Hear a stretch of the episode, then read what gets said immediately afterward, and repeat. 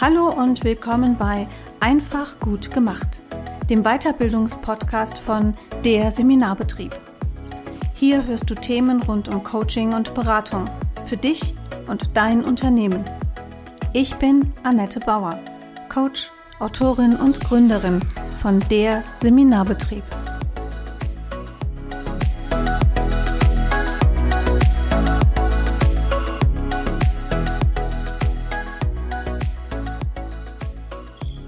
Herzlich willkommen, liebe Oder Stockmann. Ja, hallo, liebe Annette. Ich freue mich, dass ich hier sein kann. Ja, ich freue mich, dass du hier bist.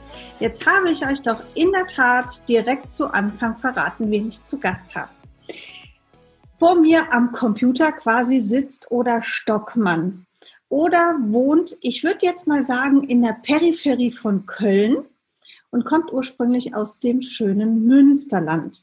Oder ist das, was man eine Landpomeranze nennen könnte. So habe ich es zumindest mal abgeleitet aus dem, was ich auf ihrer Internetseite Diversity is Us über oder selber gelesen habe. Da steht nämlich, oder du bist aufgewachsen als weiße Deutsche unter weißen Deutschen. Und das Bewusstsein dafür, dass das so ist, kam dir schlagartig 2013 denn dann hast du einen, ein Kind adoptiert, ein schwarzes Kind, also ein Kind mit dunkler Hautfarbe in einer weißen Familie.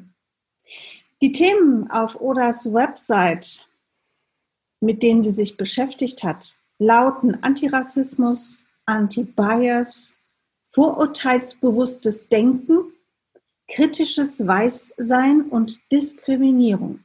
So, oder ich starte immer gerne mit einer provokativen Aussage am Anfang. Gibt es bitte für Diskriminierung ein netteres und harmloseres Wort für all die Otto-Normalverbraucher, die nicht absichtlich andere Menschen in die Ecke stellen? Und ist Otto-Normalverbraucher schon diskriminierend? ähm, jetzt verstehe ich, was du im Vorgespräch meintest mit, wir werden viel lachen. ähm, Diskriminierung Otto Normalverbraucher, da sind wir ja schon wirklich schon fast tief drin. Ähm, für Diskriminierung, die versehentlich passieren, würde ich sagen, oh, versehentliche Diskriminierung ist das nettere Wort. Kann sehr einfach sein. Ähm, Otto Normalverbraucher, ja, damit machen wir eigentlich gleich eine Kategorie auf. Wir sagen, das und das ist normal. Und mhm. lustigerweise haben wir da gleich auch eine männliche Kategorie aufgemacht. Denn ja. es ist ja nicht Otto Normalverbraucherin, sondern es wird davon ausgegangen, dass der Mann derjenige ist, der hier das Sagen hat. Hm, ich würde sagen, wir sind gleich mal tief reingetaucht. Also würde, wäre es, ähm, wäre es denn besser, wenn ich sagen würde, Elke Normalverbraucherin? Oder wäre das nicht eigentlich dann schon wieder in die andere Richtung genauso diskriminierend? Naja, einen kleinen Touch von Diskriminierung hat dieses Normale ja immer.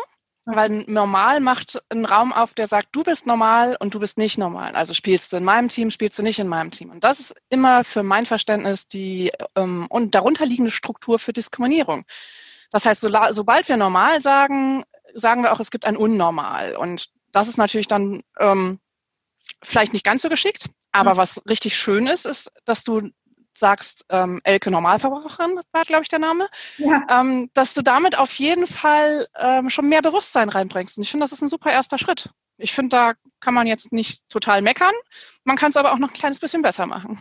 Ach Gott, ich habe mir geschrieben, nicht zu diskriminieren bedeutet Stress. Ja, ist anstrengend. Kann ich, ich nur zustimmen. Sagst du dazu nicht, oder was? Ja, was soll ich denn sagen? Ich kann es ja jetzt nicht schönreden, weil unser Kopf ist so gestrickt oder unsere Gehirne sind so gestrickt, dass wir immer Kategorien aufmachen. Es geht immer ein Schublädchen auf und es ist immer die Frage, spielst du in meinem Team oder spielst du nicht in meinem Team? Früher, als, ähm, als wir da noch in Höhlen rumlebten oder so, war das ja auch wichtig. Kommt da jetzt ein Feind an oder kommt da kein Feind an? Und dann wurde mal ganz ruckzuck ähm, eine diskriminierende Struktur mit aufgemacht. Das ist quasi schwingt das irgendwie in unserem Denken immer mit mit, also unterbewusst. Das heißt ja aber nicht, dass wir noch in der Zeit leben und dass wir nicht versuchen können, das jetzt mal ein bisschen besser zu machen, weil ich glaube, wir brauchen diese, diese Strukturen gar nicht mehr so dringend. Mhm. Allerdings an manchen Stellen funktioniert unser Gehirn weiterhin so. Also wenn du dir zum Beispiel einen Stuhl anguckst. Ähm, du weißt sofort, okay, so ein Ding kann ich mich draufsetzen, hat wahrscheinlich vier Beine, irgendwie Rückenlehne und ein Sitzteil. Aber nichtsdestotrotz ist das eine extrem ungenaue ähm, Beschreibung. Weil wenn du dir verschiedene Stühle anguckst, sind die sehr, sehr unterschiedlich. Aber dein Gehirn hat direkt die Kategorie und das Stereotyp Stuhl aufgemacht. Mhm. Und das mhm. hilft uns im Alltag. Also das heißt, es ist jetzt nicht was total Schlechtes, was wir da haben. Nee. Aber wenn es dann in Diskriminierung geht, dann es ist es schlecht. Es ist überhaupt nichts Schlechtes. Genau. In ganz, ganz vielen Situationen sind diese Schubladen im ersten Schritt ja total hilfreich. Genau. Und dann, das, wo ich dann dafür einstehe, ist zu sagen, so, okay, wir gucken mal, wie eng muss denn diese Schublade sein oder können wir die einfach vielleicht auch mal ein bisschen größer machen und öffnen und weiten und dann finde ich, ist alles äh, tutti paletti. Wir sind alle Menschen, wir machen alle unsere Fehler. Das äh, schließt mich da wirklich überhaupt null aus. Und ähm, ja, das macht aber natürlich auch Arbeit. Also deswegen zur Frage zurück, Diskriminierung, ist das ähm, anstrengend? Ja. Mhm. Also Diskriminierung nicht zu machen, ist anstrengender als zu diskriminieren. Das, mhm. ja. Habe ich dir da was rausgenommen aus deiner Frage? Ähm, oder wir, wir kennen uns ja jetzt wirklich schon viele Jahre und ich plaudere das jetzt hier auch gerne aus dem Nähkästchen. Ich habe es Oda zu verdanken, dass ähm, ich heute in Sprache sehr viel bewusster mit der Thematik umgehe, ob ich ähm, Formulierungen benutze, die andere Menschen ausgrenzen oder die mich in so einem Schubladendenken belassen, unbewusst. Und ähm, ja, oder hat auch als Sensitive Readerin, Reader, ich finde, das, das kann ich nie aussprechen. Ja, ich sag's nochmal, Sensitivity Readerin. Oh. Jetzt klingt ähm, mein zweites Buch ähm, quasi mit bearbeitet, damit das mal richtig sauber ist, denn im ersten stand noch in der Tat, ähm, dass ich die männliche Form verwende und dass ich da, dass ich damit aber alle meine. Da war ich beim ersten Buch auch total fein und zufrieden mit und jetzt liegen ja zwischen Buch 1 und 2 gar nicht liegt ja gar nicht äh, so eine lange Zeit. Und ähm, ja, oder hat damit für gesorgt, dass in meinem Bewusstsein da wirklich schnell ein paar Stellschrauben gedreht wurden? Oder was würdest du sagen, wie, wie schwer sind denn die Denkmuster in Sachen Diskriminierung zu durchbrechen? Oh, ähm, das ist eine wirklich gute Frage. Wie schwer sind die zu durchbrechen? Mm, zum einen sind sie sehr, sehr wirkmächtig. Das macht es nicht leicht, sie zu durchbrechen. Mhm. Aber zum anderen hängt es ganz, ganz stark davon ab, wie viel man selber reingeben will. Also wie bereit bin ich zu reflektieren? Wie bereit bin ich davon abzulassen, dass ich mal Denkmuster hatte, die nicht so sind? Mhm. Dass sie, also die, was heißt nicht, die nicht so sind? Also die diskriminierend sind. Und dann ist der erste Schritt ja Bewusstmachung. Und dann ist ja der nächste Schritt, das auch loslassen zu können. Und dazwischen liegt bei den meisten Menschen, wie bei auch den meisten Prozessen, das ist ähnlich wie beim Trauerprozess, liegt erstmal die Abwehr. Das heißt, ähm, kein Mensch denkt von sich selber gerne, dass er ein fröhlich diskriminierender Mensch ist. Also das ist so, ein, so eine Struktur, hm, das hat man so ungefähr so gerne wie Schweißfüße. Das ist nicht schön. Das ist ähm, ja, wenn dir jemand sagt, du hast Schweißfüße, findest du halt im ersten Moment auch voll blöd. Und wenn dir jetzt jemand sagt, so guck mal, da hast du vielleicht diskriminiert dann findet man das einfach nicht schön und dann im Moment geht man erstmal in die Abwehrhaltung. Und das ist ein ganz normaler Prozess und da war wieder rauszukommen, das ist dann der nächste Schritt. Und also, wenn wir da schon beim Nähkästchen sind, ich habe beim ersten Buch gesagt, aber Annette. und da hast du auch gesagt so, nee, das ist super.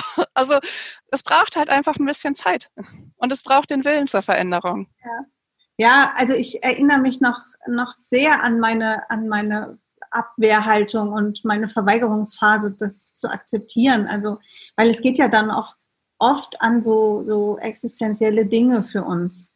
Ich finde halt immer, wenn, also auch als du jetzt den Satz sagtest, ja, komm mal, du hast es ja mit einer sehr wohlwollenden Stimme jetzt auch formuliert und so schätze ich dich auch ein beim Gegenüber. Ähm, guck mal, vielleicht hast du da diskriminiert. Da denke ich schon immer so, boah, das ist echt wie so eine Gesichtwatschen fürs Gegenüber. Ne?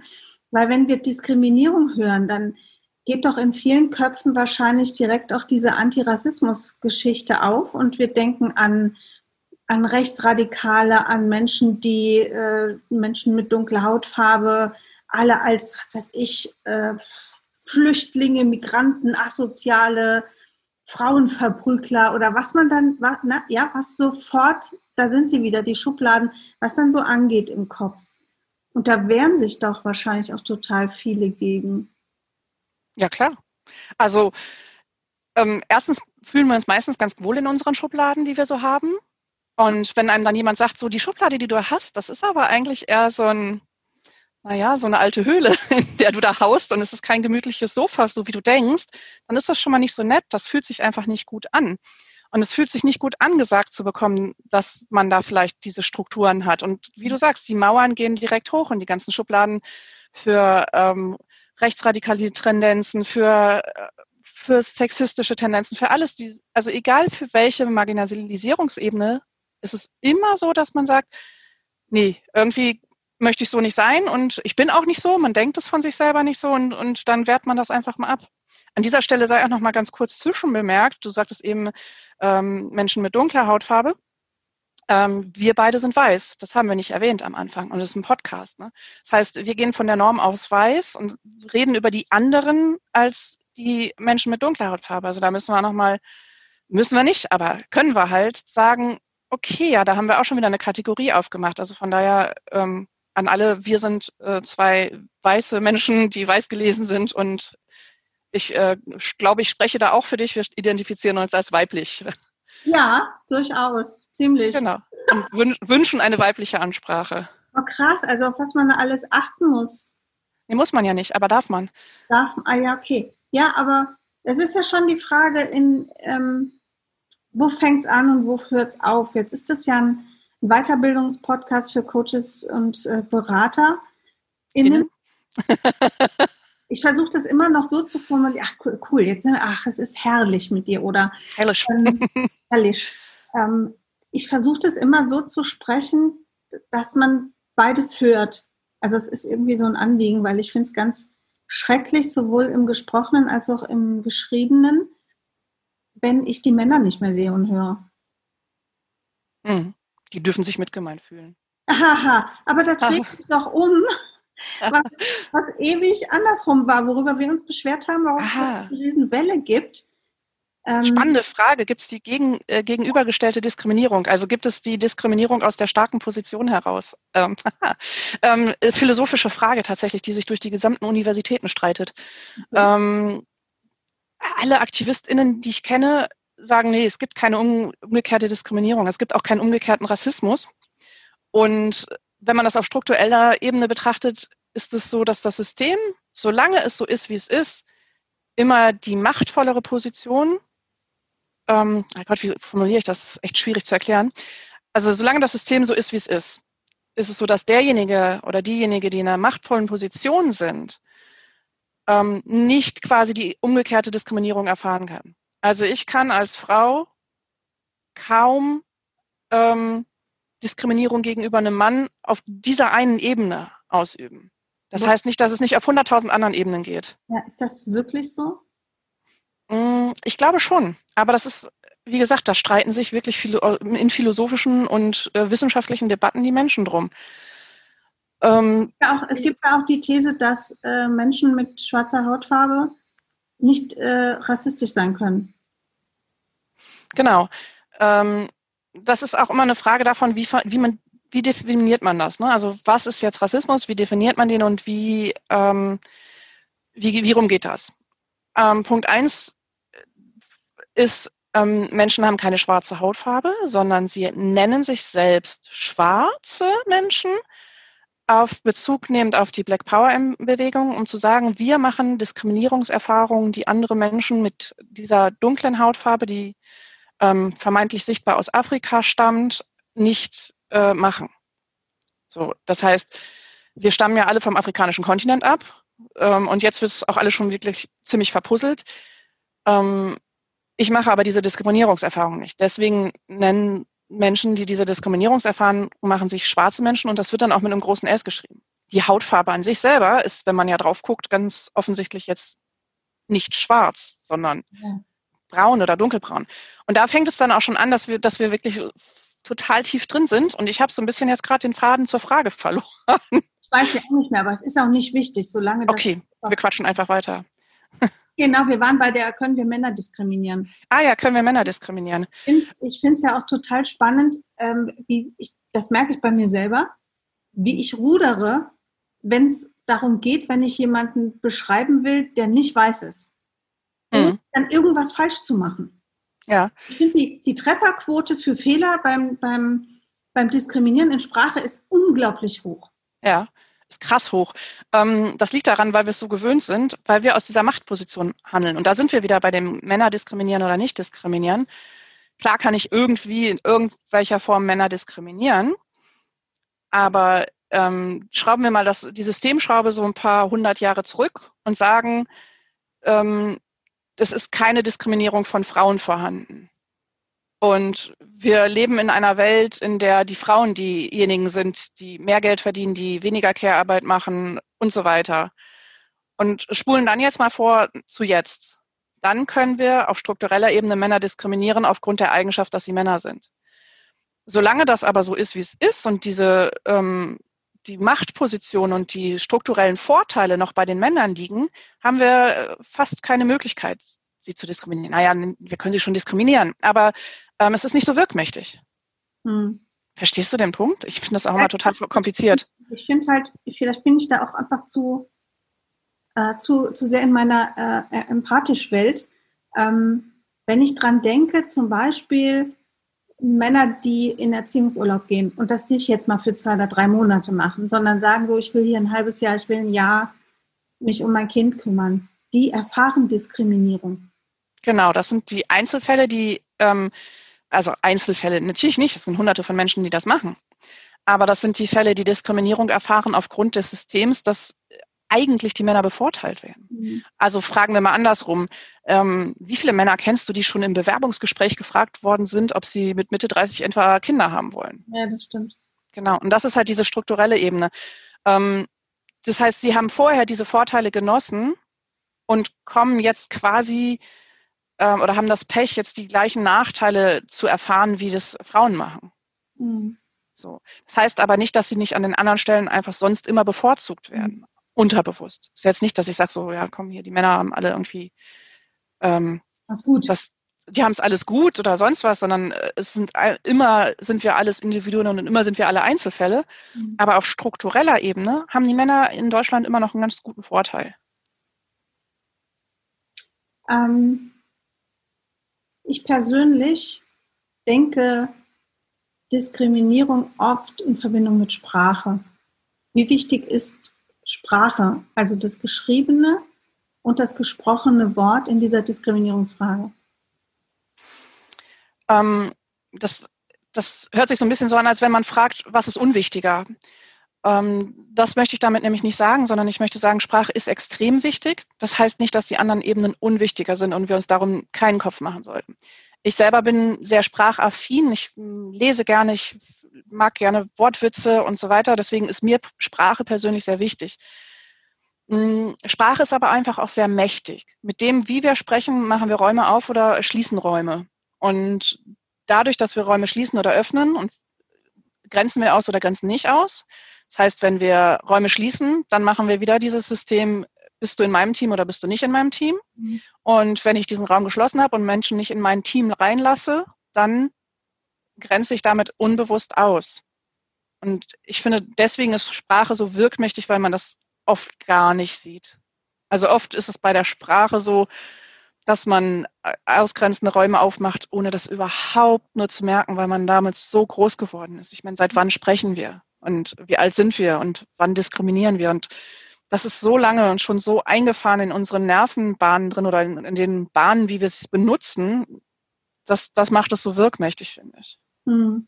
Ja, und Sprache ist ja was, also wir benutzen es ja einfach täglich. Ja, ich, ich also bestimmt oft. Von den Menschen aus, die der Sprache mächtig sind, also die sich auch artikulieren können, die jetzt nicht eine Behinderung haben, die die Sprache, die Sprachfähigkeit einschränkt, ja. Aber Sprache, das ist unser erstes Kommunikationsmittel. Wir denken das natürlich klar, wir wissen alle, wir haben die Mimik, die ist vorgeschaltet, die funktioniert viel schneller. Sprache braucht immer auch einen bewussten Ablauf. Aber aus den Situationen, wo man zum Beispiel äh, sehr schnell bereut, wenn man was rausgehauen hat, wissen wir ja auch, wie, ähm, ja, wie flott das einfach geht. Und ja, Sprache ist allgegenwärtig. Ja, das sind die Momente, wo ich am liebsten die Wörter, die gerade aus meinem Mund rausgepurzelt sind, mit, dem, mit der Hand wieder ganz schnell zurückstopfen würde. Also, ich dann da stehe und heftig mit den Fingern wedel und denke, oh Gott, oh Gott, schnell wieder rein in den Mund mit euch, aber zu spät, ja. dann sind sie raus, ja. Hm, oder was ist vorurteilsbewusstes Denken? Ha. Ja, vorurteilsbewusstes Denken ist für mich, dass ich mir bewusst bin, dass ich Vorurteile habe das ist das Erste. Und dass ich versuche, diese Vorurteile und Vorverurteilungen Menschen gegenüber erstmal sein zu lassen. Und so, eigentlich ist das ein großes Thema Achtsamkeit auch. Also es ist, ähm, ja, also jeder von uns hat Vorurteile, das lässt sich irgendwie kaum vermeiden. Und die zu wahrzunehmen, anzuerkennen, dass es welche gibt und zu sagen, so, okay, diese habe ich, vielleicht kann ich versuchen, sie zu verändern oder vielleicht weiß ich auch so, okay, ich habe dieses Vorurteil und damit lebe ich ganz gut und das möchte ich behalten. Mhm. Also einfach achtsam drauf zu schauen. Hast du ein Beispiel für so ein unbewusstes Vorurteil? Hey, Landpomeranze, hast du mich in der Einleitung genannt. da schwingt gleich so ein ganzer Haufen mit. Ne? Ja. Die, ähm, Landpomeranze, das, das, das, macht zum Beispiel so ein, so ein Ding aus. Ähm, ich habe das auf meiner Webseite stehen. Ne? Total schönes Wort ich liebe das Wort, das ist voll cool. Aber trotzdem schwingt da eine, voll, eine große Menge mit. Landpomeranz, das schwingt mit, dass ähm, Menschen, die in Städten leben, cooler sind als die, die auf dem Land sind, dass ähm, die, der Bekleidungsstil von Menschen in der Stadt höher und angenehmer und schöner ist als von denen auf dem Land. Und es schwingt auch so ein bisschen mit, dass die Landpomeranzen vielleicht so ein bisschen dümmlich sind. Und das sind ähm, Stadt-Land-Kategorien, die wir damit wieder aufmachen. Und ähm, ja, da kommt gleich ein unbewusstes Vorurteil mit, wenn man das so sagt. Also die Leute haben mich ja jetzt nicht gesehen und du mhm. hast mich im, im, ähm, im ersten, zweiten oder dritten Satz mit Landpomeranze beschrieben. Und ich dachte so, aha, sehr nett. Also lustiges Wort, ich liebe es total, aber da kommen gleich Vorurteile mit. Und zwar die, die ich halt gerade genannt habe. Ja, also da kommt, kommen wir doch dann aber auch sehr gut zu dem Punkt, ähm, wann ist es zu viel des Guten? Also was dürfen wir noch sagen, was nicht? Ich kann noch nicht, also A finde ich, das gibt ja auch durchaus Sachen, die man liebevoll sagt, auch wenn da vielleicht bei einem anderen eine andere Schublade aufgeht. Ähm, es hat auch was mit, mit Sprache zu tun, die ja gewachsen ist. Es gibt ja heute durchaus Worte, die darf man nicht mehr benutzen. Mir fällt jetzt gerade leider kein Beispiel ein, du hast bestimmt eins parat. Ähm, also Landpomeranz zum Beispiel. Sag jetzt, du sagst ja auch nicht, hey, benutze das Wort bitte nicht, sondern du sagst von dir selber, ich mag das Wort, aber es könnte ja durchaus auch jemanden geben, äh, dem das total aufstößt, auch wenn ich es noch so liebevoll sage. Also ich finde, also wo ist denn, wo ist es zu viel des Guten mit, mit dem Achten auf, mit dem Einschränken von und wie viel innere Freiheit brauchen wir auch noch bei der hm. Sprachdiskriminierung? Ähm, auch da sind wir schon wieder mittendrin. Ne? Das ist, ähm, ich sage immer, du kannst ja machen, was du willst. Das ist ja, wenn es sich für dich gut anfühlt, ist es schön. Aber wenn du jemandem weh tust damit und der sagt dir das dann auch noch, also dieser Mensch sagt dir, hey, das tut mir weh, kannst du das bitte lassen? Und ich dann aber darauf beharre, dass mhm. ich es weitermache, dann glaube ich, ist die Grenze, wo ich sage, nee, das geht nicht. Ähm, und von Wörtern, wo es bekannt ist, dass, dass es weh tut, die kann man halt eben auch gleich einfach mal streichen. Mhm. Wenn ich dir jetzt sagen würde, du Landpomeranze tut mir aber weh, bitte benutze das nicht mehr für mich, dann fände ich es ähm, unter menschlichen Aspekten sinnvoll und gerecht, dass du sagst, okay, dann lasse ich das bitte, ich versuche das. Das ist zwischenmenschliches Agieren. Mhm. Du kannst dich aber an jeder Stelle ja immer dafür entscheiden, das zu tun, was immer du willst.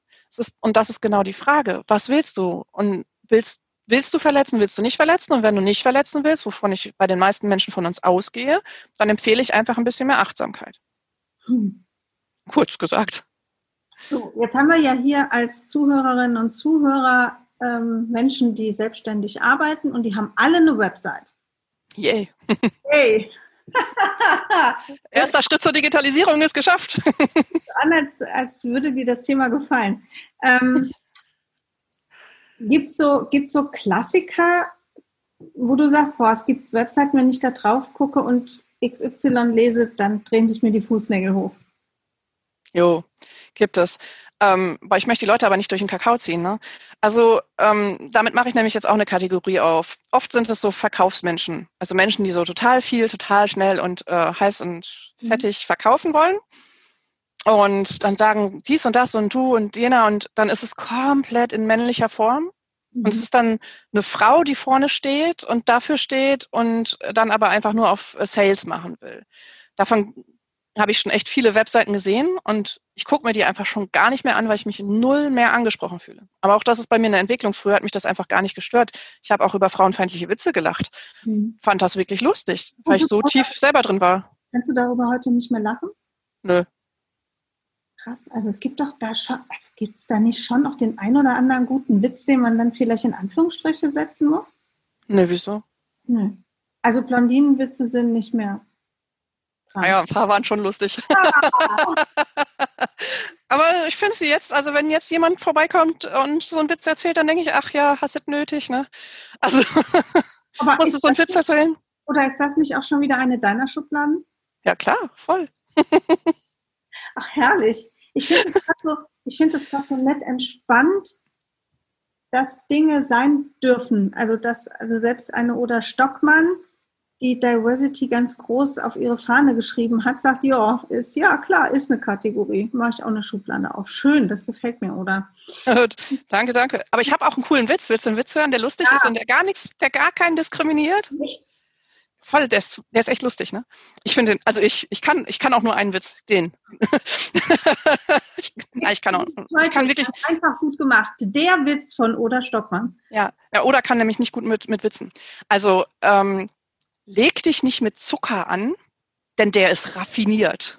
Ach. Ich finde den so witzig. So, Annette kugelt sich weg vor Langeweile. Ich finde ja. den super. Also ich äh, bin vielleicht einfach nicht so der Witze-Typ. Äh, kommen wir nochmal so. noch, auf die Webseiten zurück. Ja.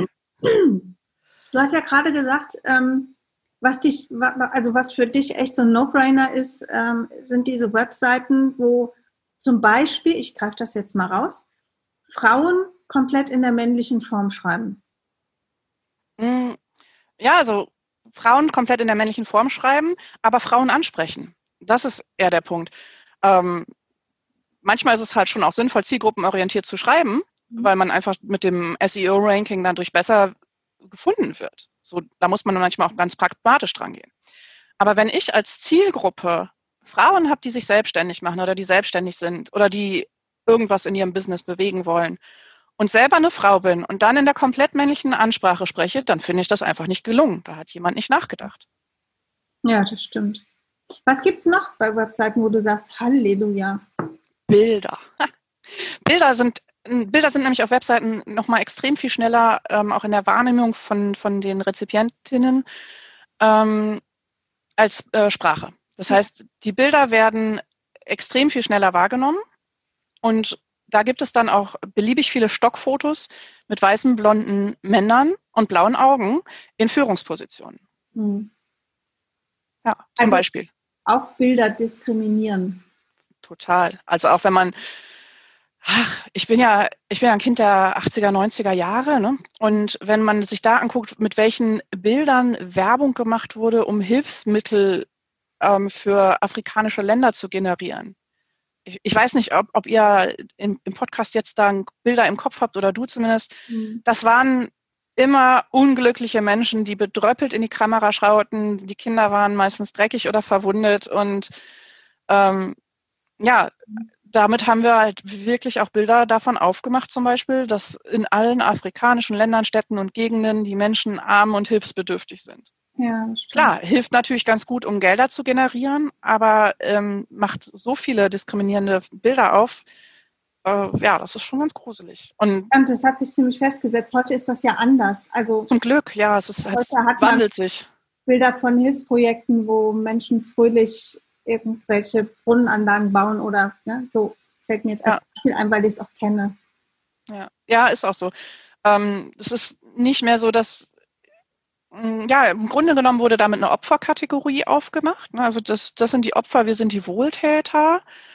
Und ähm, also mit dieser Bildsprache. Und das ist halt echt super unwürdig. Mhm. Und klar sind jetzt nicht alle Menschen, die Brunnen bauen, voll glücklich und so, aber ähm, die Selbstmächtigkeit und die Selbstwirksamkeit der Menschen wird heute in den Bildern viel, viel mehr nach vorne geholt.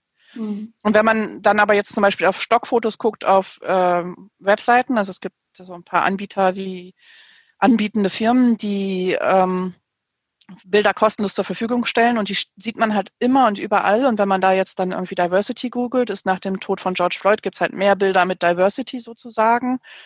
Und das sind dann aber auch nicht unbedingt sinnvolle Bilder. Das mhm. heißt, bloß weil ich jetzt einen Menschen mit abbilde, der schwarz ist, statt wie ich vorher nur weiße Menschen genommen habe, heißt es noch nicht, dass ich da eine wirklich gute Bildsprache gefunden habe. Was ist denn eine wirklich gute Bildsprache? Jetzt haben wir natürlich, wir haben ein Medium, das auf die Ohren geht, aber vielleicht Voll, ne? beschreiben. Wollen wir nicht lieber Sprache machen? nee, also ja, was ist eine gute Bildsprache? Eine gute Bildsprache ist, dass es einmal äh, authentisch zum Unternehmen passt, mhm. dass nicht nur ähm, die machtvollen Menschen, also die die strukturelle Macht schon haben, auch in den machtvollen Positionen sind, dass es aber trotzdem realistisch ist. Manchen Bildern siehst du einfach an, dass sie aus dem US-amerikanischen Raum kommen und jetzt einfach mal auf die Webseite gepflanscht wurden, ähm, obwohl alles nur weiße männliche Ingenieure in dieser Firma arbeiten. So, und, dann hast du auf einmal eine schwarze Frau in der Führungsposition, die aber eine amerikanische ähm, Arbeitskleidung trägt. Das ja. ist einfach eine ganz schlechte Bildsprache. Mhm. Und das ist wirklich immer, immer auch abhängig von, von der Firma, weil der dann die Bilder genommen werden man kann jetzt nicht generell sagen, das ist eine gute Bildsprache oder das ist eine schlechte. Also sie muss meiner Wahrnehmung nach zum, zum Unternehmen passen, sie muss zu den Menschen passen, sie muss zur Zielgruppe passen. Also es gibt ganz, ganz viele Ebenen und soll natürlich nicht ausgrenzend sein. Mhm. Wäre halt jetzt schlecht, wenn so ähm, ja, überspitzt das Bild mal wieder formuliert wird, dass die, ähm, die türkische Mitarbeiterin mit Kopftuch die Putzfrau ist. So, mhm. so wie es auch oft immer noch im Schauspielbereich ist, dass Menschen mit migriert, die migriert sind, ähm, für solche Rollen nur herhalten dürfen, obwohl sie halt eine ganz große Palette und facettenreiche Schauspielausbildung genossen mhm. haben und großartige SchauspielerInnen sind. Das stimmt. Ist im Gesangsbereich, im klassischen Gesangsbereich ja ähnlich. Also ähm ja, nicht nur im Gesangsbereich, auch im, sogar im Instrumentenbereich. Es gibt Untersuchungen, wenn ähm, wenn die äh, Auswahl der MusikerInnen mit äh, hinter einem Vorhang erfolgt und nur gehört wird, wird eine komplett andere Auswahl getroffen, als wenn äh, die äh, sichtbar sind. Ach, krass.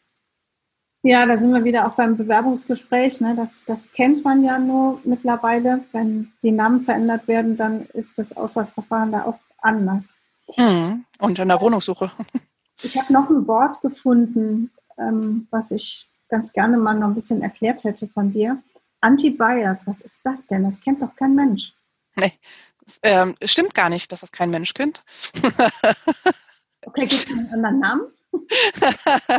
naja, Anti-Bias ist im Prinzip eine Richtung, die aufgemacht wurde in den USA von einer Autorin und boah, ich bin so schlecht mit Namen, ich muss jetzt immer wieder auf das Buch gucken. Also von der Trainerin, nee, fällt mir gerade nicht ein. Ähm, die hat, das ist selber eine weiße Frau, die äh, das Blue Eye Training in den USA gemacht hat. Was ist das? Das Blue Eye Training, das ist ein Training, wo Menschen aufgrund ihrer Augenfarbe kategorisiert werden und im Laufe des Tages unterschiedliche Erfahrungen machen. Und die Gruppendynamiken, die da drin wirken, das ist ähm, richtig, richtig toll. Und Anti-Bias ist im Prinzip ein Bias ist ein Vorurteil und ein Anti-Bias ist Anti-Vorurteil. Und das heißt, äh, in Deutsch ist es echt schwierig, Anti-Vorurteil. also das ist das, was ich mit vorurteilsbewusst benenne, ja. aber Anti-Bias ist halt ein System, äh, wie man das Ganze angehen kann. Also es wird ähm, in Deutschland gibt es ein paar Einrichtungen, die das, wo du dich zur Anti-Bias-Trainerin ausbilden lassen kannst, was ich aktuell immer noch nicht gemacht habe, aber ich habe wenigstens die ganzen Bücher dazu gelesen und das ist äh, wirklich toll, ist eine tolle, tolle Ansatz und eine tolle Arbeitsansatz. Und es geht auch davon aus, dass du auf die eigenen Privilegien guckst und auf die ja. Mhm. Schubladchen, die du im Kopf hast. Schubladchen, die wir im Kopf haben. Ähm, was genau ist Diversity? Dein Unternehmen heißt ja Diversity is Us und du machst ähm, Beratung und Trainings und du hast einen Shop. Mhm. Erklär doch mal, wie bist du zu dem Namen gekommen und was bedeutet Diversity oder Diversität, wenn wir es deutsch aussprechen? Mhm. Ja, ganz ganz schlicht übersetzt ist es einfach Vielfalt. Mhm. Und ähm, der Name übersetzt ist einfach, wir sind Vielfalt oder Vielfalt, das sind wir. Und wie ich dazu gekommen bin, kann ich gleich auch nochmal eine kleine Randnote erzählen. Das war nie so ganz einfach. Ähm, Diversity ist halt ein Begriff, der in den USA und im angloamerikanischen Raum überhaupt und überhaupt im englischsprachigen Raum, also überall, wo Englisch die Sprache ist, ähm, genutzt wird, während wir in Deutschland das Wort Vielfalt haben. Mhm. Aber Vielfalt ist äh, in Deutschland auch echt mehr sowas wie, ähm, naja, es gibt viele verschiedene bunte Blumen. Das ist eine vielfältige Blumenwiese. Und es trifft es meiner Wahrnehmung nach nicht ganz so präzise wie Diversity.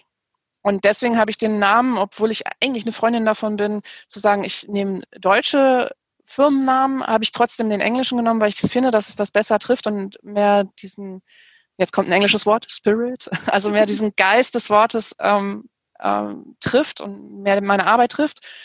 Und letztendlich ist es, dass ich sichtbar mache, dass wir mehr sind als halt der klassisch benannte weiße blonde Junge in, mit blauen Augen in Kinderbüchern und der weiße blonde Mann in, im Unternehmen, sondern dass wir einfach so vielfältig sind, dass man das eigentlich gar nicht in diese Schubladen und Kategorien zwängen kann. Und Trainings, die ich dann dazu mache, sind, dass man sich der ganzen Sachen bewusst wird und die Strukturen ändert. Und als systemische Organisationsentwicklerin, die ich im Moment noch in Ausbildung bin, aber demnächst dann auch komplett fertig, ähm, mache ich dann auch, dass ich mir auch die Strukturen angucke, dass ich sage, komm, wo seid ihr, wo möchtet ihr hin? Lasst uns mal zusammen arbeiten daran, dass ihr das erreicht, was ihr machen möchtet. Und gucken wir mal, was braucht es in eurem Unternehmen. Mhm. Und im Online-Shop, also es hört sich jetzt echt schon fast so ein bisschen wie ein Werbeblock an, aber ich mache halt so, so viel. Sorry. ähm, den kann ich aber auch sehr viel kürzer fassen. Da biete ich ähm, Bücher, Spielwaren und auch Erwachsenenbücher an, die Vielfalt positiv und wertschätzend zeigen. Denn wie ich das eben schon mit der Bildsprache sagte, bloß dadurch, dass ich jetzt eine schwarze Frau in die Führungsposition gesetzt habe, heißt das noch nicht, dass es gut oder wertschätzend gezeigt ist. Es kann halt auch einfach in Kinderbüchern immer noch ganz viele negative Sachen mitschwingen, die nicht gut sind, aber gut gemeint. Mhm. Ja, als Beispiel, dass halt eben, wenn ich als weiße deutsche Autorin ein Buch mache und das illustriere und dann ähm, lauter vermeintlich afrikanische, also was heißt auch überhaupt afrikanisch, wie viele Länder sind das da und wie viele Regionen und wie viele unterschiedliche Sprachen, aber was vermeintlich afrikanisches male und dann halt eben einfach einen schwarzen Menschen barfuß vor einer Hütte zeige. Mhm. Einfach weil es in meinem Kopf so drin ist und ich das nie verifiziert habe, ob das so ist und ob das jetzt für diese Geschichte zuträglich ist oder abträglich. Ja. Und sowas findet sich halt in meinen Büchern, also das heißt, meinen Büchern sind ja nicht meine, ne, die ich verkaufe, halt eher nicht. Und äh, wenn ich was dran zu mäkeln habe, dann schreibe ich es eigentlich auch immer dazu, wo ich sage so, ja, ähm, es ist halt ein langer Weg und manche Sachen sind halt an anderen Stellen gut, aber seid euch bitte bewusst, an dieser Stelle ist es vielleicht nicht ganz so perfekt. Mhm. Ja, finde ich spannend. Oder ähm, du hast jetzt gesagt, also es gibt den Shop, den kann ich auch echt nur empfehlen. Das ist eine Freude, da einfach mal so durchzugehen. Und gerade, also ich finde, für Kinder findet man da echt total tolle Sachen und Weihnachten steht ja vor der Tür. Jetzt weiß ich, dass Oda gerade irgendwie mit dem Shop schon echt viel an der Hacke hat, aber ein bisschen was geht noch. Also ja, ist noch Luft nach oben. Ne? ich muss ja nicht schlafen. du hast den Job, du machst, äh, du machst Trainings. Ich weiß, dass du das in Einrichtungen machst und dass du es auch in Unternehmen machst. Also diese Bewusstseinsarbeit und diese, diese Entwicklungsarbeit, will ich es jetzt wirklich nennen, im wahrsten Sinne des Wortes. Ja. Ist es ja.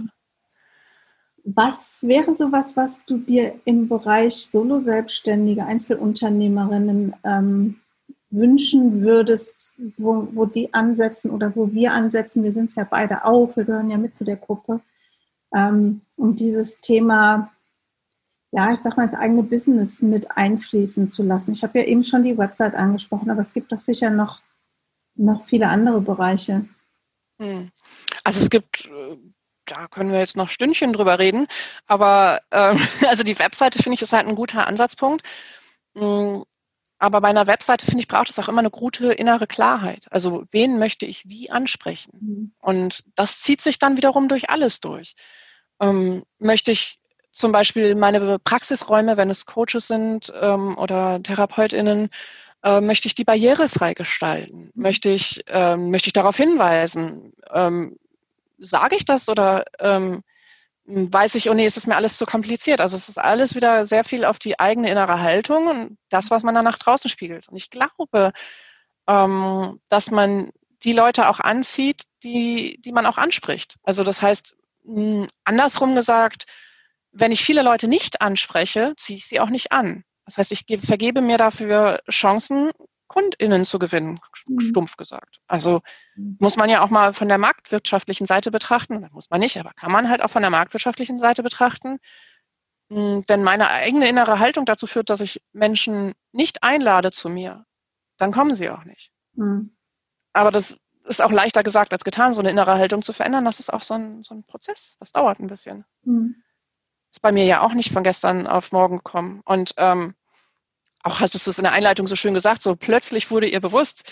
ja, das ist so ein bisschen so, als wenn, wenn der Donner gerade vom Himmel herabgeschossen ist und so, so war es tatsächlich nicht. Es war kein Erleuchtungserlebnis. Nee, es war kein Erleuchtungserlebnis, sondern es tatsächlich war auch das ein Prozess und das fing halt damit an, dass äh, nicht mit dem Moment, wo wir unser Kind abgeholt haben, das äh, wäre ein bisschen schrecklich für ihn gewesen, wenn das an der Stelle erst gekommen wäre, äh, sondern es fing halt schon weit vorher an, ähm, dass ich mich mit Rassismus und rassistischen Themen auseinandergesetzt habe. Aber ich habe vorher wirklich in meiner weißen Blase gelebt und äh, dachte, nee, ach, Rassismus, äh, mhm. das ist ziemlich abgetan. Also wo ich heute auch denke, so ja, Mensch, da warst du echt noch an einem anderen Punkt. Mhm wie, wie hast du das für dich gelöst? Also wenn jetzt jemand unter unseren Hörerinnen und Hörern sagt, ach, habe ich mir da noch nie Gedanken drum gemacht oder nicht so ausführlich. Und jetzt könnte ich mir wirklich vorstellen, mal so meine Handlungsbereiche als Unternehmer oder Unternehmerin anzugucken. Ähm, wie, wie, wie beschäftigt man sich mit dem Thema? Wie geht man da rein? Wie hat Oda das gemacht? Das sind, sind ja möglicherweise zwei sehr unterschiedliche Herangehensweisen. Also ähm, ich bin eine, ähm, zum einen eine große Netzwerkerin, das heißt, ich tausche mich dann immer sehr schnell sehr viel mit Menschen aus. Und ähm, zum anderen lese ich extrem schnell sehr viel.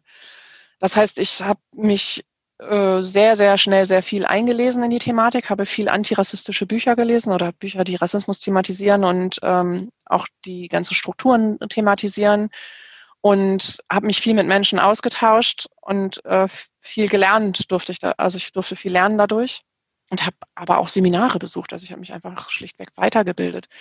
Und das Thema Diskriminierung ist natürlich einfach riesig. Ähm, meiner Meinung nach kann man von jeder Seite rangehen und lernt einfach immer was dazu. Und ähm, ob man jetzt sagt, so ich möchte mehr, mehr Frauen oder mehr weibliche Menschen ansprechen, äh, statt jetzt nur die Männer oder auch ähm, Menschen, die sich nicht im männlichen oder weiblichen Spektrum sehen, dann kann man daran arbeiten. Das ist, ich glaube, egal von welcher Seite man rangeht an das Thema, es ist immer gut. Das ist meine feste Überzeugung.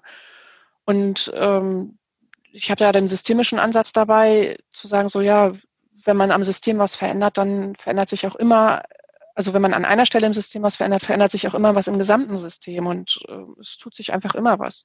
Ja, und wenn man jetzt natürlich schnell sein will, dann muss man natürlich viel machen. Das ist, das ist halt kein, keine Raketenwissenschaft. Ne? Mhm. Wenn ich irgendwohin viel Aufmerksamkeit gebe, dann, dann wächst das. Und äh, wenn ich äh, sage so, naja, nö, ach, es bleibt erstmal so, wie es ist, dann verändert sich halt auch nicht viel.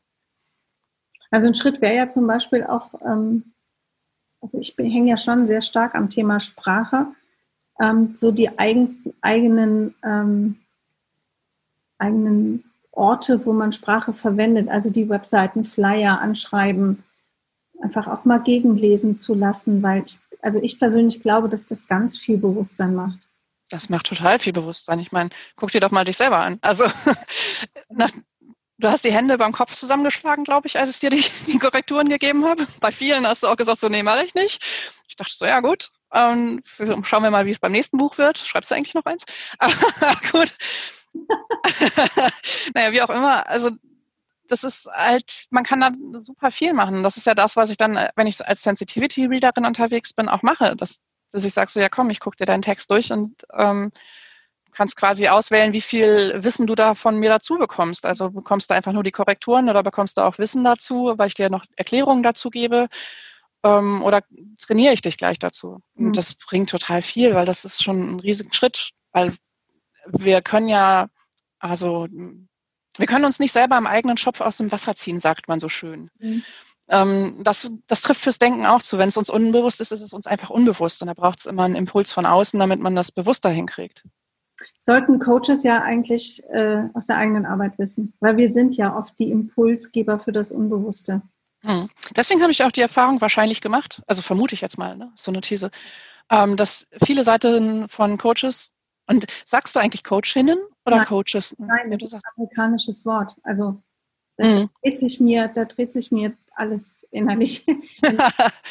also sind wir auch wieder echt beim Thema, ne? Naja gut, also äh, viele bei, bei den Menschen aus der Branche. Jetzt aber, Leute, das war ein ganz tolles Beispiel, wie man die Diskriminierung in der Sprache umgeht. aus der Coaching-Branche. Also Menschen aus der Coaching-Branche. Also äh, bei vielen Menschen aus der Coaching-Branche, verwenden wir es mal so, ähm, sind, ist schon ein hohes Bewusstsein. Also ich habe da die, die Erfahrung gemacht, dass viele Webseiten schon relativ gut sind. Mhm. Und dass man, wenn man da was sagt, also wenn man, ich, wenn ich dann sage, so guck mal, da und da kannst du es noch besser machen, dass das immer auf sehr fruchtbaren Boden fällt und die Denkprozesse, also man sieht es den Leuten direkt an, äh, in Gang kommen und ähm, ja, dann auch sich auf den Webseiten nochmal was verbessert. Cool. Ähm, Jetzt kriege ich gerade die Kurve nicht zu noch, noch einer Sache, die ich gerne fragen wollte.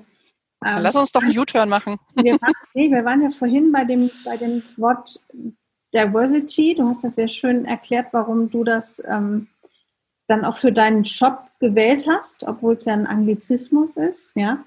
Nee, ist ja noch nicht mal ein Anglizismus, das ist ja wirklich ein englisches Wort. Es ist ja nicht eingedeutscht. Ja, okay. Ja, da bin ich mir nicht so sicher.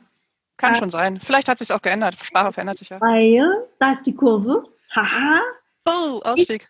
Ich, ich, dachte vor ein paar Jahren immer so, oh, was wollen die ganzen Unternehmen gerade mit Diversity? Dann haben sie nämlich alle geschrien und ich hatte immer das Gefühl, das, das weiß doch gerade noch gar keiner so wirklich, was, also die Unternehmen wussten nicht, was sie beauftragt haben. Die Trainer wussten nicht so richtig, was sie da jetzt eigentlich ähm, eigentlich gemacht haben. Und es gab unglaublich viel und ich hatte, also vielleicht lehne ich mich da jetzt wirklich zu weit aus dem Fenster. Aber ich habe den Eindruck, so richtig viel ist da noch nicht passiert. Also nicht großflächig. Alle haben nach, nach, ähm, nach diverser Führung, nach diversen Teams, nach, ja, also unser Unternehmen soll divers werden, aber wie divers sind sie denn? Also ist das nicht auch irgendwo so ein Modebegriff geworden, wie zum Beispiel, du hast vorhin das Wort Achtsamkeit benutzt. Es gibt ja sogar Unternehmen, die wollen achtsam werden, ne, wo ich denke, ja, wisst ihr überhaupt, was das bedeutet? So.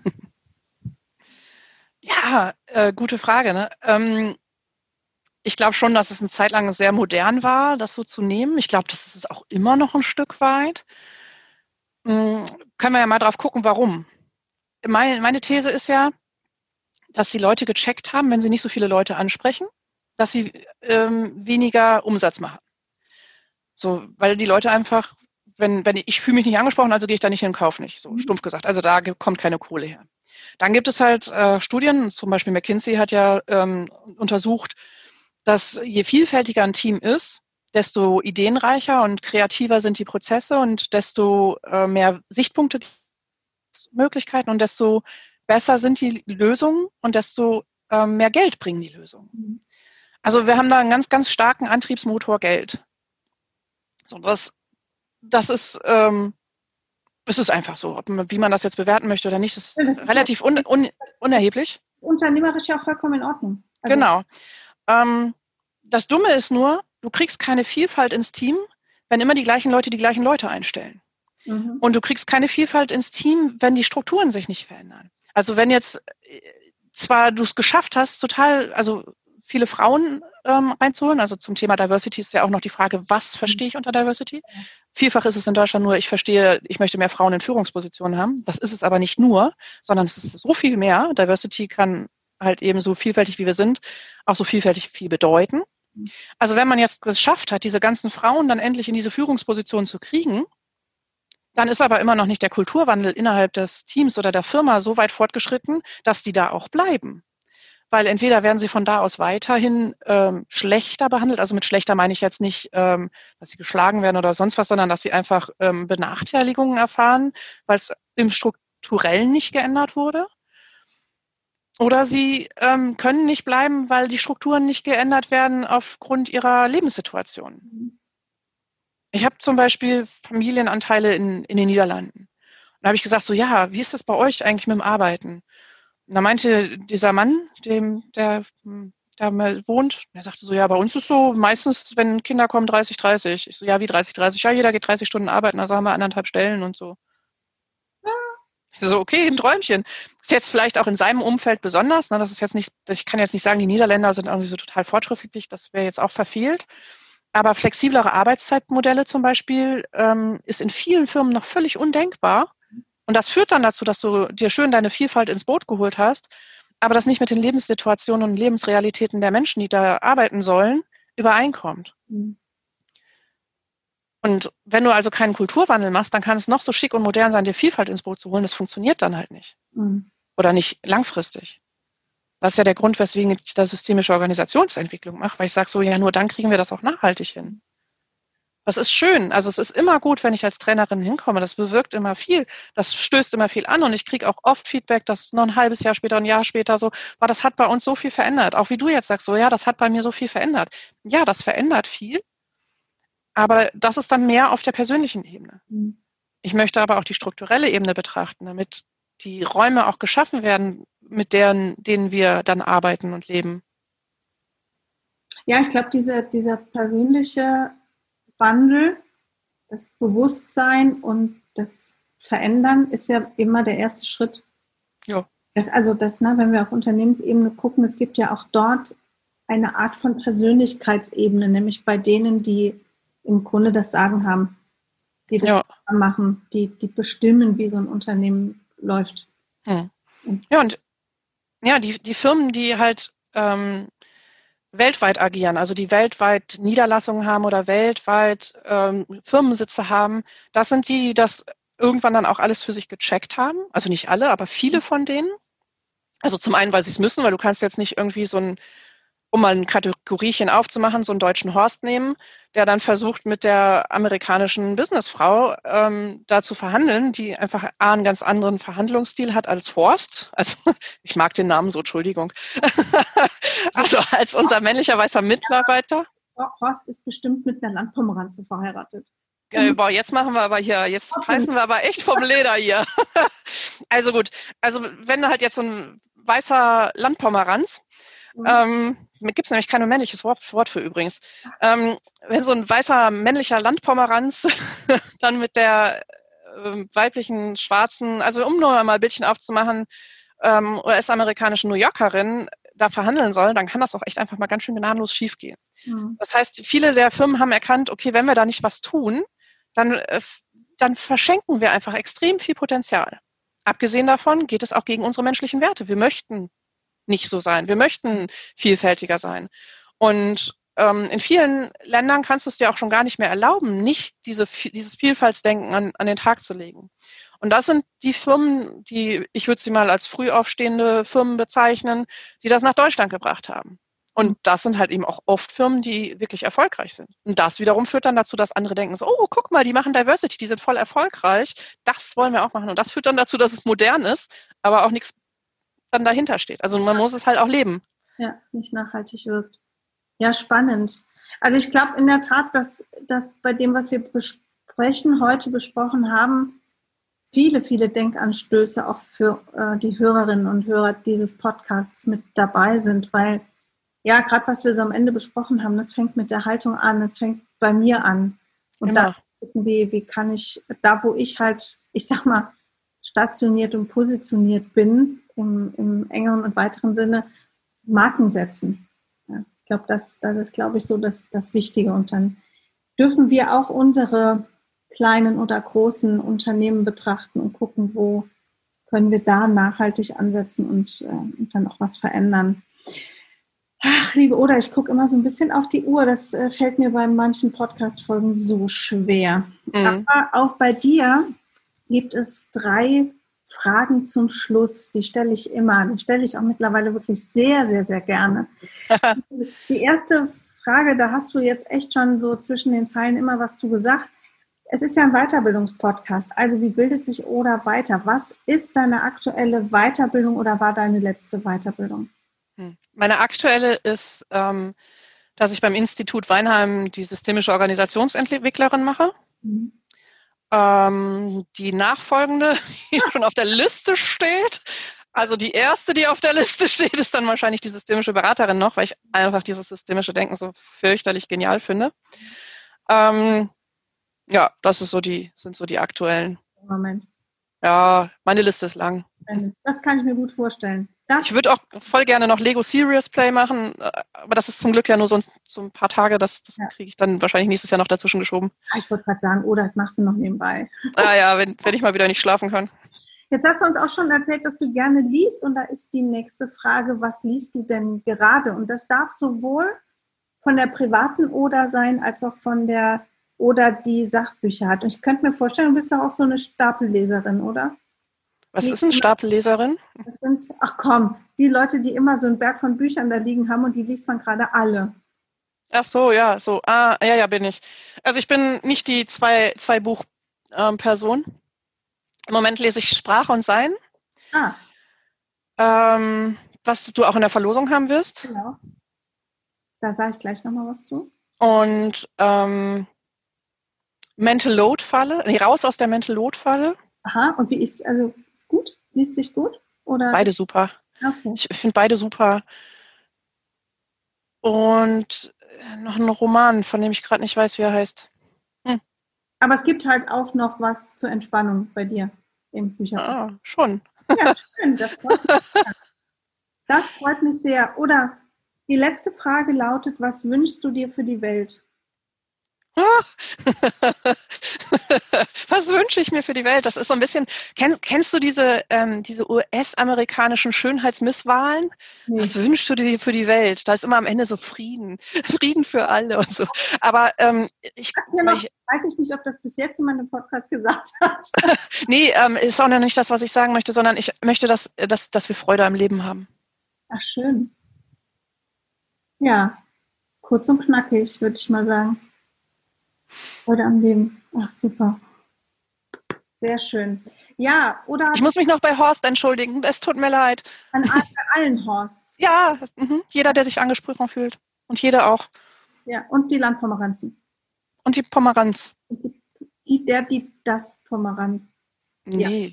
der Pomeranz. Gut. Oder hat es eben schon erwähnt, sie hat ein Buch zur Verfügung gestellt, denn auf der Seminarbetrieb, dem Instagram-Account, der zu diesem Podcast gehört oder zu diesem Unternehmen gehört, gibt es ab dem 1. Dezember einen Sachbuch-Adventskalender. Und das meint nicht eine Buchrezession oder eine Empfehlung, sondern echte Bücher zum Anpassen, zum Lesen. Und Oder hat aus ihrem Shop Sprache und Sein zur Verfügung gestellt. Also es lohnt sich vielleicht jetzt schon auf Instagram den Kanal der Seminarbetrieb.de zu abonnieren, damit ihr dann nichts verpasst. Und, Und ja? Zum Buch muss ich noch sagen, das ist auch nicht nur ein richtiges Sachbuch, das ist wirklich über Sprache und Macht der Sprache. Also es ist auch, äh, es geht schon auch schön ans Herz. Die, die ja, Kybra Gemischel, die kann wirklich toll schreiben. Ja, toll. Da hast du uns was Gutes ausgesucht und zur mhm.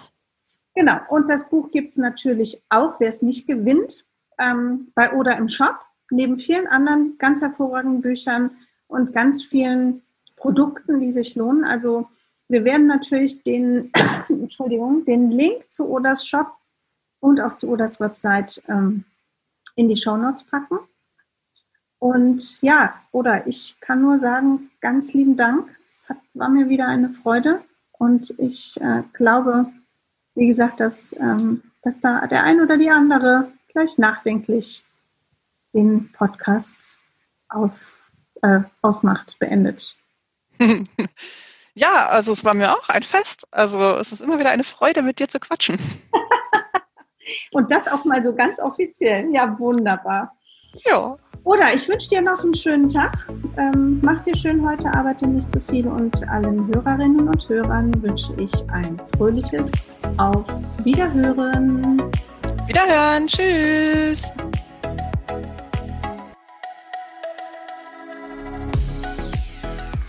Das war einfach gut gemacht.